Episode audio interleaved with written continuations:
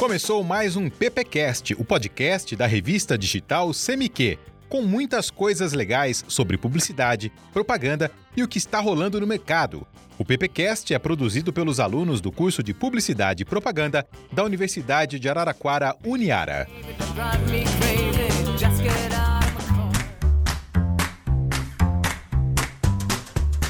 Olá pessoal, eu sou o professor Gabriel Arroio e hoje nós vamos falar no PPcast sobre representatividade da mulher na propaganda. Lembrando que o PPcast é parte integrante do curso de Publicidade e Propaganda da Universidade de Araraquara, Uniara. E quem vai me ajudar aqui hoje é a Gabriele. Oi, gente! Beleza, vai falar um pouquinho para nós sobre os desfiles da Vitória Secret, da Rihanna, comercial de cerveja, muita coisa para acontecer. Nós também vamos conversar com a Karen. Pessoal, boa tarde, tudo bem? Espero que sim. Fechou? E a Karen vai falar com a gente sobre novelas, né? A mulher nas novelas, como que anda tudo isso. E também falar sobre mulheres no cinema. Vamos conversar com o Cadu. Olá, bom dia, boa tarde, boa noite.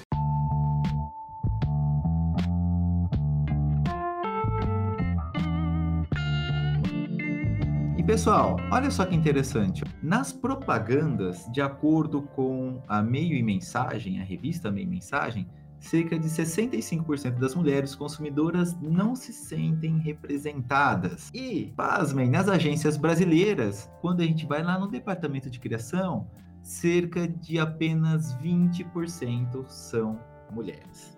Então, dá para entender um pouquinho, né, por que, que elas não são tão representadas.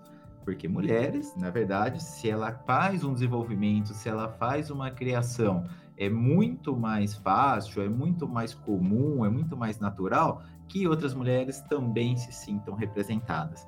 E pensando nisso, começou é, em 2015 um movimento que, que hoje está crescendo mais, chamado More Girls, que foi uma plataforma desenvolvida aí por é, mulheres, né, que estão à frente aí de agências de propagandas e elas visam principalmente divulgar trabalhos nas redes sociais, tal, nessa plataforma, que foram desenvolvidos por mulheres, né? ou seja, mulheres profissionais de publicidade, design e que também atuam com conteúdo. Então, dentro da publicidade, assim como em outras áreas, está acontecendo essa movimentação de uns anos para cá, se a gente pegar principalmente depois dos meados de 2010, gente vai perceber um pouco sobre esses comerciais de cervejas, toda essa mudança brusca que teve. É, mas, primeiramente, eu vou chamar aqui a nossa amiga Gabriele e ela vai contar para nós algumas curiosidades e algumas coisas que aconteceram aí na vida da Vitória Secrets. Gabriela, você tá sentindo falta dos desfiles ou eles sumiram mesmo aí? Oi, primeiramente, bom dia, boa tarde, boa noite para todo mundo que tá nos escutando. Bom, assim, eu confesso que eu costumava assistir bastante o desfile da Victoria's Secrets, mas antes de eu ter aquele olhar mais crítico, assim, sobre, sobre as coisas, sabe? Eu era muito pequena, não entendia muito bem a falta de representatividade mesmo e de diversidade que tinha dentro daquele desfile. Porque o Gabriel era um, era um marco quando acontecia o desfile, até mesmo pelos produtos, pelas lingeries. Nossa senhora! Esperando aí, né? E os cantores, as apresentações que tinham dentro do desfile também eram. Não era um pouquinho, não. Não era o tiozinho que faz show ali no, no bar da esquina, não. É um evento mesmo. É, quem tava concorrendo ao Grammy foi Halsey, The Weeknd, Maroon 5, foram muitas pessoas. E tinha aquela coisa, né? É, quem tinha a asa maior, né? A Angel, que tinha uma asa maior, que fechava o desfile tinha toda essa concorrência assim entre elas também, né? E assim, foi um desfile muito importante, porque a gente conheceu Gisele Bündchen, Adriana Lima, Laís Lima, que tem que são brasileiras que muito famosas, supermodelos da Victoria's Secret. Mas aí começa a passar os anos, é, a sociedade também fica mais crítica, assim, esperamos. e aí começa a gente começa a questionar e querer mais diversidade também dentro do, do que a gente vê até para a gente conseguir se identificar melhor com as marcas. Então, teve um grande problema que foi o seguinte: em 2019, anunciaram que não ia ter mais o desfile da Victoria's Secrets, até porque assim, a audiência dos desfiles estavam caindo muito e as vendas também. Na mesma época, a Rihanna, que tem hoje a marca chama Fenty, que é o sobrenome da Rihanna no caso. A Rihanna veio com uma proposta diferente em 2019 também, em setembro, um pouquinho antes da, da Victoria's Secrets falar que não vai mais ter o desfile, a Rihanna fez o desfile da Savage Fenty, que foi um desfile incrível com tudo o que a Victoria's Secret não tinha, uma diversidade incrível, vários tipos de corpos, de tons de pele, de tamanhos, nacionalidades, tudo, tudo, tudo, tudo, tudo. E foi aclamado pelo público e teve sucesso de venda e tem até hoje. Inclusive, se alguém quiser ver, tem o desfile na Amazon Prime. Eu assisti, meu Deus do céu, incrível aquele desfile. Ô, ô Gabriele, e foi muito criticada a, a Victoria's Secret, não só ela, né, essa marca, como outras também, porque o mundo, ele mudou mesmo, né? Você tem aí a representatividade da mulher, que cresceu bastante, você tem aí vários grupos que trabalham essa essa ideia da mulher ser valorizada, que é o correto, da, da igualdade, você tem o feminismo atuando muito forte em busca disso. Sim. E parece que, no caso da Vitória Secret, ela parou no tempo. Era aquela coisa das mulheres todas brancas, super magras, uh, padrão europeu, e era aquilo todo ano, e era sempre assim.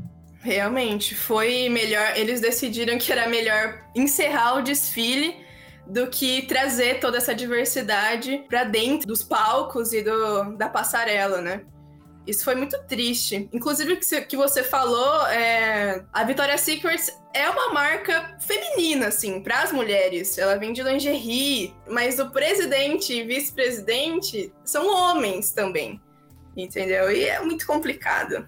É, eu fico muito triste com isso. E a, a Savage Fenty teve é, a participação de duas supermodelos que já participaram do Victoria's Secret, que é a Bella Hadid e a Cara Delevingne, que são supermodelos também que já participaram em vários anos do Victoria's Secret, que foram desfilar para o Savage Fenty. Que foi, na verdade, o pessoal até brinca que a Rihanna terminou de enterrar a Victoria's Secret.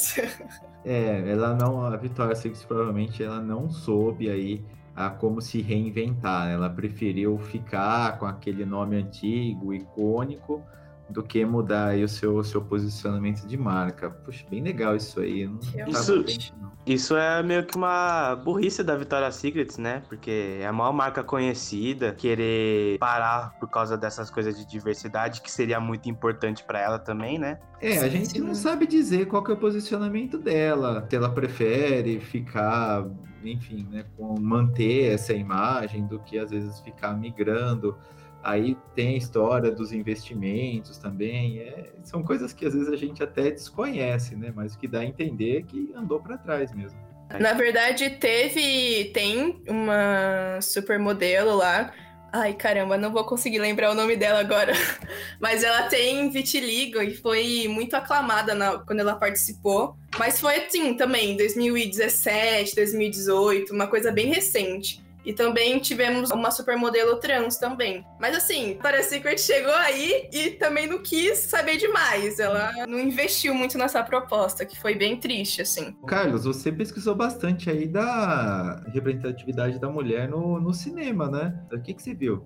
É um tema que eu gosto bastante, né? De é cinema. E eu sempre reparo nessas coisas de, da representatividade da mulher porque antigamente a mulher era mais para objeto, principalmente em filme de terror, né? Que a mulher sente que não fazia nada. Sempre era assim. Ou era o outro extremo, né? A mulher que era toda solta, que não tinha vergonha de nada.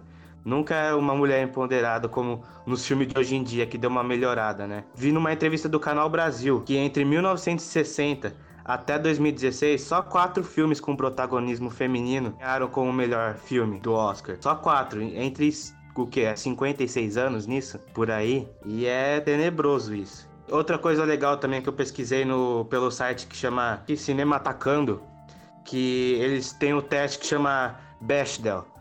Vocês conhecem esse teste? É, é interessante até quando eu pesquisei. Que é assim, é, faz a pergunta para você mesmo. se vocês conhecem algum filme, três pelo menos, vai, que tenha uma, um diálogo com duas mulheres conversando que não são o tema homem essa conversa. Vocês conhecem algum filme? Caramba! É difícil. É difícil. Até nos atuais aqui, assim, para lem lembrar o diálogo ainda, nossa, de bate pronto assim. Então, não. esse teste é para ver se o filme tem isso ou não, para ver se tem do machismo nesse filme. E é consiste em quê? Em três partes esse teste, que é ver se o filme ele precisa duas personagens femininas com nomes isso é bem importante, porque muito filme nem liga para nome das personagens. Elas precisam conversar entre elas e o tema dessa conversa não pode ser homem. Porque muito filme faz isso também. E é difícil pensar nisso. Mas você achou aí alguns filmes, né, que tem colocado mulheres como protagonistas? Achei, achei um monte até. E é um ponto que eu achei bem legal assim também na parte da direção. A diferença de um diretor homem para uma diretora mulher. Principalmente no filme do Esquadrão Suicida de 2016, que tem a personagem da Harley Quinn, sabe? Gente, um, um que objeto. vergonha. É, que é um objeto. Ela nem usa calça, menina. Nem os shorts. Não, e assim, pequeno, ela é. passa o filme todo lá babando o ovo do Coringa. É, Exatamente. Ficou, realmente, ficou muito tosco aquilo. Muito tosco. E depois de três anos no Aves de Rapina, é, foi dirigido por um homem, o Esquadrão Suicida. Aí no Aves de Rapina, ela é outra personagem. Ela é, pra galera que, que não tá acompanhando, seria uhum. o Esquadrão Suicida, tem a Arlequina.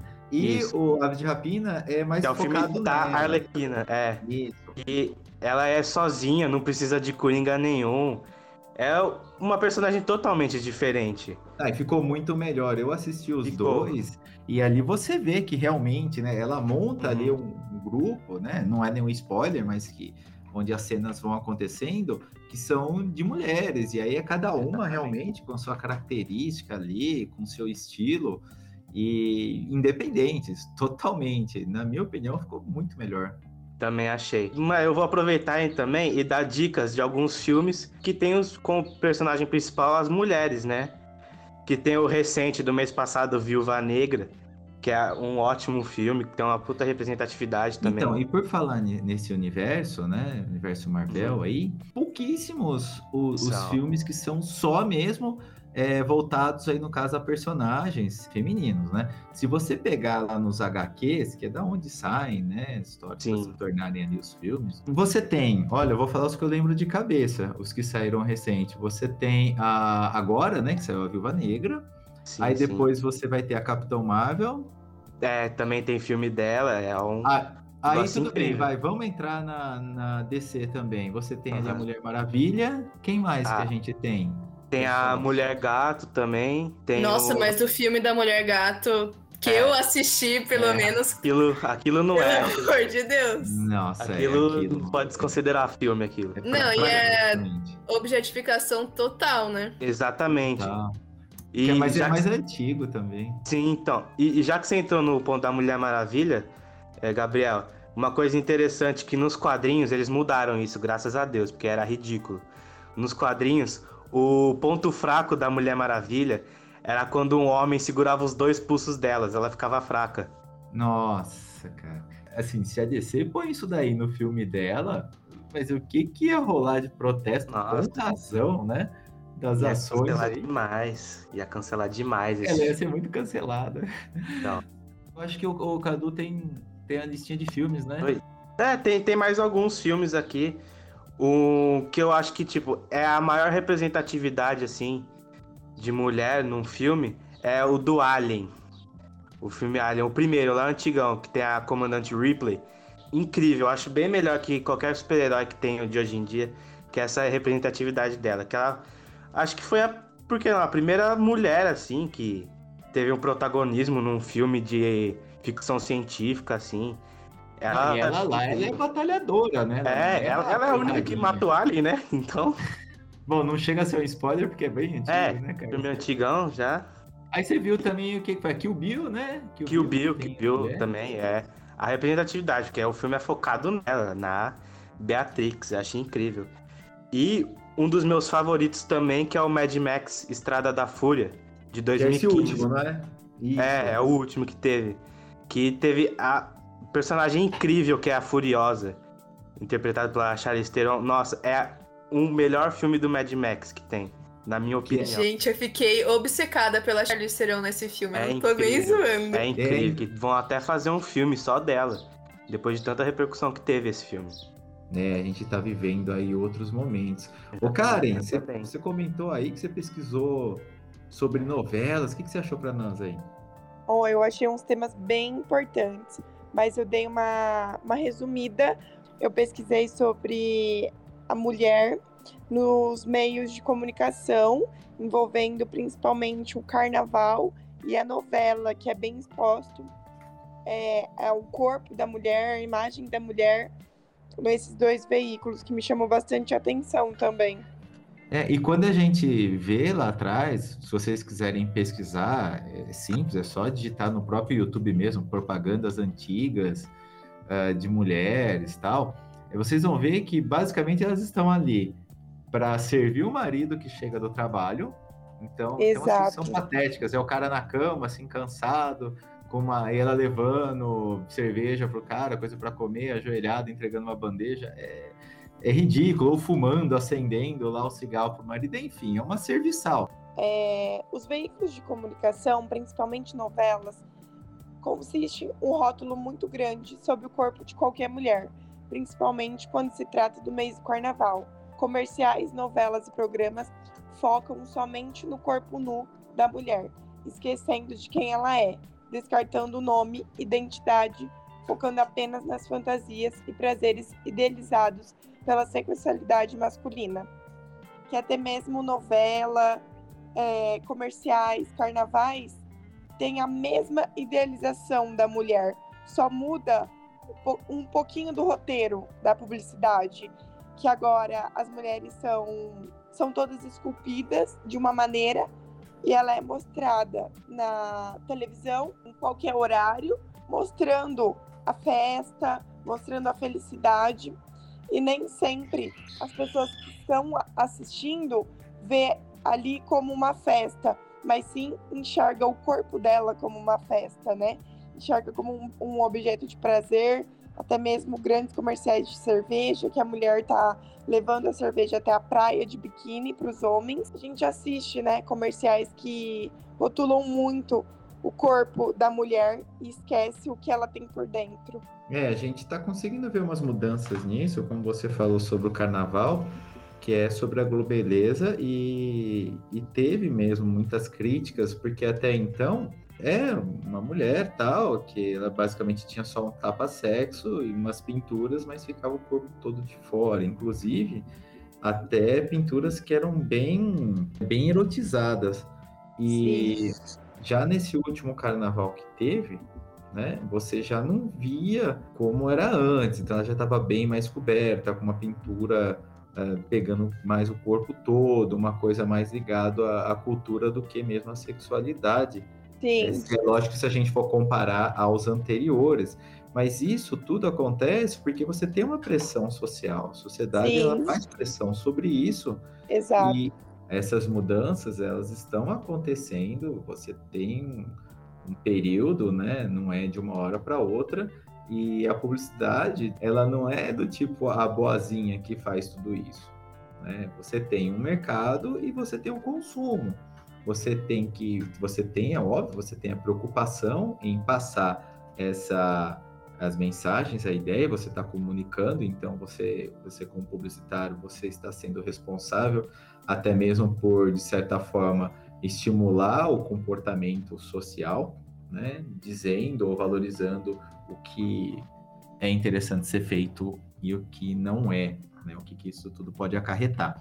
O carnaval é uma grande mostra disso, onde você vê todos esses pontos. E aí você estava falando sobre os comerciais de cerveja, agora que a gente vai entrar numa grande polêmica. A Gabriela, né, Gabriela, que você deu uma pesquisada nos Sim. comerciais da Taipava? Exatamente. É o, famoso comercial, a famosa verão. Quando você digita no Google, qualquer lugar, é o que você pensa mesmo. É, num comercial que seja bem objetificado, assim, né? Das mulheres, no caso. É, você já pensa na Itaipava. Eu, pelo menos, eu lembro muito do, de um comercial da Itaipava que ela sempre leva, né, a, a cerveja de biquíni para os caras que. É, ela camiseta. trabalhava numa barraquinha na praia, não é? É, que trabalhava na barraquinha na praia de biquininho. E aí tem uma propaganda que é assim, sei lá, alguém falou que é verão e ia embora, assim. Aí todos os caras ficaram muito tristes e fizeram uma fila imensa, assim, para dar um abraço na verão e agradecer ela por tudo, por todas as cervejas de biquíni que foram levadas até a mesa deles. E aí ela, tipo, depois de todo mundo dar um abraço nela, ela falou assim, mas gente, mas eu não vou embora. Aí, tipo, eles ficam todos felizões, assim, e falam assim, ah, então deixa eu dar mais um abraço em você, para te agradecer, e, e ainda bem que você fica aqui com a gente. E aí, tipo, ela dá um abraço em todos os, sei lá, 100 caras que fizeram fila na, na beira da praia, sabe? É, é, uma, é uma situação que ela, que ela beira o ridículo hoje. Nossa, então, é muito louco. Porque esse tipo de abordagem, que é principalmente na cerveja, né, nos comerciais de cerveja, que é a mulher como simplesmente um objeto sexual de satisfação uhum. do homem, isso aí é coisa lá dos anos 2000. Poucas marcas têm isso, porque eu não sei ainda como que a Taipava consegue, sério.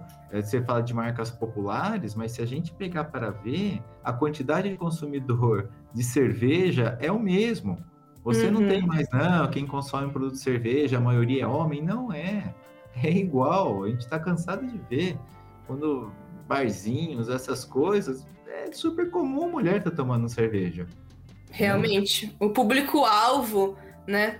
Quando a gente agora a gente tá aprendendo muito sobre isso, né? Quando você vai fazer uma propaganda, você tem que conhecer muito seu público. O público-alvo não da cerveja assim não é mais os homens, né? É. O, Karen, e você como como mulher, né, e como uma estudante aí de publicidade, como que é para mulher ver um, um comercial como esse, um comportamento como esse? Que, que dá sobre a marca, né? Você tem vontade de tomar Itaipava quando vê um comercial desse? Bom, Gabriel, eu falo até para você que eu tomo cerveja e ergo a voz para falar sobre os comerciais, né? Então eu acho que eu seria um pouco hipócrita por concordar e consumir um produto que eu não concordo. Se me desse a oportunidade de fazer uma, um comercial de cerveja, eu abordaria outro tema, não abordaria só a mulher porque não é só a mulher que bebe a cerveja. Eu abordaria todos os temas, todos os gêneros, para todo mundo se encaixar e ninguém ser excluído assim e não afetar ninguém. É, a gente tem casos aí de mudanças, né? A escola ela era assim, ela era dessa mesma linha da Itaipava nos anos 2000, tal. Aí depois de 2000, acho que foi 2011 para cá, ela mudou demais, totalmente a sua linha né, de 2015, então aí que ela abandonou de vez isso e ela faz campanhas que são voltadas mesmo para mulheres que gostam de cerveja, que tomam cerveja, e ela aboliu essa história da, da sexualidade. Né? Você não, hoje você não vê mais campanhas assim.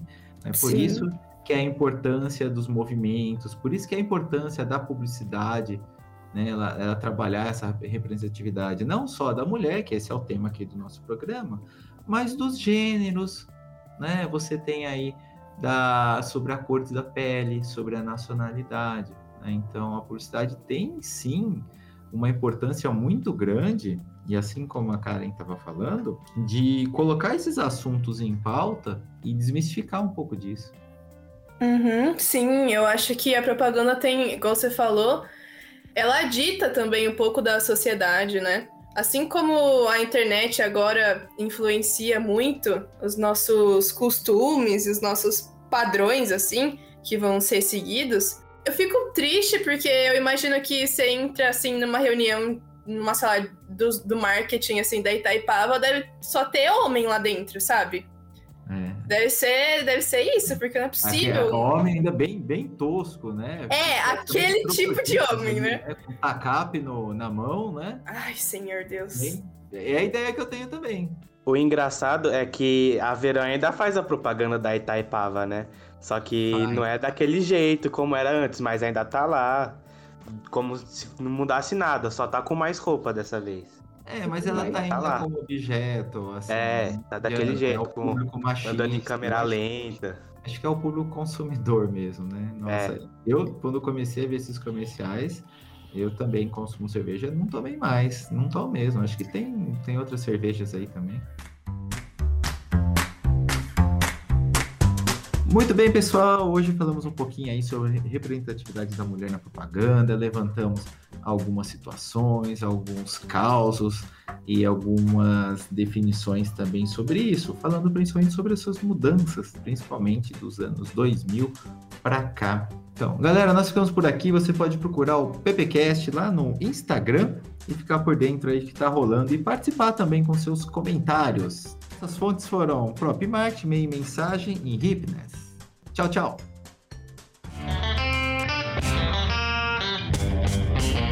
Você ouviu o PPcast, o podcast da revista CMQ. Siga e curta o PPcast no YouTube, Spotify e no Facebook.